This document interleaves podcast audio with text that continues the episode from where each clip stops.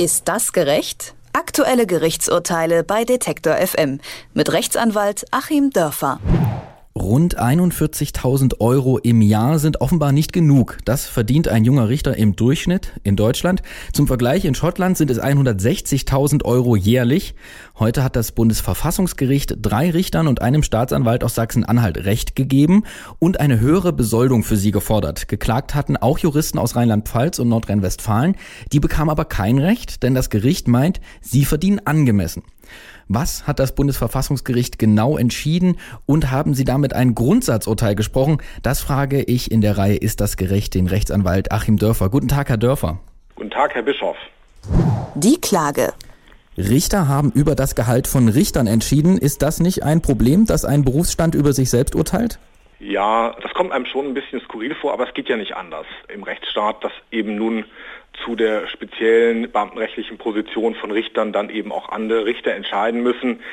Natürlich, wenn man das Urteil liest des Bundesverfassungsgerichts, das ist schon sehr, sehr lang und gerade die Sachen, die über Sachsen-Anhalt gekommen sind, über das Verwaltungsgericht Halle, da sind dann eben einige Verwaltungsrichter selbst darunter, dass die Kollegen das nicht unbedingt kippen, sondern es stattdessen dem Bundesverfassungsgericht vorlegen, ist eigentlich naheliegend. Aber ich finde es in Ordnung und ich sehe da keine Schwierigkeiten. Machen die Bundestagsabgeordneten ja auch so, weil es halt auch nicht anders geht. Genau, also die Verfassungsorgane sollen sich ja gegenseitig kontrollieren und natürlich müssen sie sich manchmal auch selbst kontrollieren. Und die Kontrolle ist ja hier nicht ausgehebelt, sondern es geht ja gerade bei dem Urteil darum, dass Maßnahmen des Gesetzgebers überprüft werden, abgewogen werden. Und man kann ja auch sehen an dem Gesamtverlauf, die Regelungen zweier Bundesländer sind eben nicht beanstandet worden vom Bundesverfassungsgericht und nur in Sachsen-Anhalt hat das Gesetz nicht gehalten. Die Verteidigung. Und da sind wir nämlich schon mitten im Thema. Das Bundesverfassungsgericht hat entschieden, dass die Richter in Sachsen-Anhalt zu wenig, die Richter in Nordrhein-Westfalen aber angemessen verdienen. Wie groß sind denn da die Unterschiede im Verdienst der Richter in den Bundesländern? Es ist ja so, das schildert das Bundesverfassungsgericht nochmal sehr ausführlich, dass bis eben 2003 das alles bundeseinheitlich geregelt war und dann den Ländern es zunehmend eröffnet wurde, da abweichende Regelungen zu treffen. Und das hat sich hier ausgedrückt teilweise in Deckelungen von Jahressonderzahlungen am Jahresende und teilweise in Deckelungen der Anstiege. Und zwischen einzelnen Ländern, wenn man es mal so zwischen den Zeilen liest, was da für Zahlen mitgeteilt werden, ist der Unterschied vielleicht gar nicht mal so groß. Es steht natürlich ein ganz großes Thema da im Hintergrund. Man muss vielleicht ein bisschen ausholen, um das zu verstehen. Es geht ja hier um die Beamtenbesoldung. Und die Beamtenschaft ist grundrechtlich geschützt in Artikel 33 und hier ist der Absatz 5 dann einschlägig, wo es eben auch um die Fürsorgepflicht des Dienstherren geht. Und dagegen stehen eben andere Verfassungswerte, wie natürlich das Haushaltsrecht der Länder und die Bestrebungen der Bundesländer, das ist ja der Ausgang des Ganzen gewesen, hier nicht weitere Schulden aufzunehmen und eben zu sparen bei der Justiz. Und jetzt muss man das Ganze gegeneinander abwägen und das Bundesverfassungsgericht verweist hier eben vor allem auf das Funktionieren des Rechtsstaates und sagt, ein Richter muss so bezahlt werden, dass er unabhängig seiner Arbeit nachgehen darf und er muss so bezahlt werden, dass die Justiz in der Lage ist, gute Bewerber anzuwerben.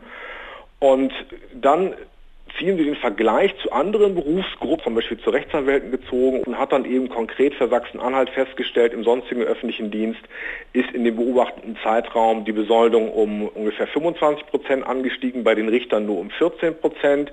Dazu die Deckelung bei den äh, jährlichen Einmalzahlungen und da haben Sie gesagt, nein, das entspricht eben nicht mehr der besonderen Fürsorgepflicht, die der Staat für seine Beamte hat, wenn er hier nicht genügend nachzieht und deswegen ist das Ganze verfassungswidrig. Es ist schwer zu greifen, es ist natürlich sehr schwer aus Zahlen juristische Argumente zu schmieden und zu sagen, genau an der Stelle kippt es und ein Cent drüber wäre es noch gegangen. Aber bei aller Kritik, die ich jetzt üben würde an dem Gesamtsystem und bei den Stellschrauben, die man vielleicht insgesamt anders einstellen könnte, ist es in sich erstmal schlüssig, das Urteil. Ich meine, das ist ja auch ein Thema, mit dem Sie sich irgendwann ja auch mal biografisch sicherlich auseinandergesetzt haben. Wie viele gute Jurastudenten ziehen denn überhaupt in Erwägung, in den Staatsdienst zu gehen und wie viele machen sich vielleicht auch aufgrund der wirtschaftlichen Aussichten lieber selbstständig? Ja, das hat sich auch ein bisschen gewandelt, glaube ich, in den letzten Jahren. Es hat allgemein der Staat, meine ich, größere Probleme bekommen, noch gute Bewerber zu kriegen. Das betrifft ja nicht nur die Richter, das betrifft ja auch die Professoren. Und durch die Umstrukturierung des Anwaltsmarktes und das Hinzutreten eben wirklich von Global Playern unter den Anwaltskanzleien sind natürlich teilweise für gute Leute, die auch bereit sind, 60, 70, 80 Stunden die Woche zu arbeiten, die Einstiegsgehälter eben explodiert.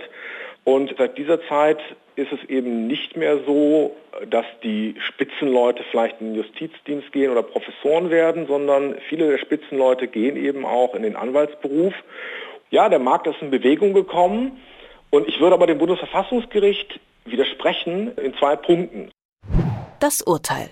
Einmal äh, sagen diese kritiklos, naja, der Staat muss eben die besten Bewerber kriegen. Ja, wieso eigentlich?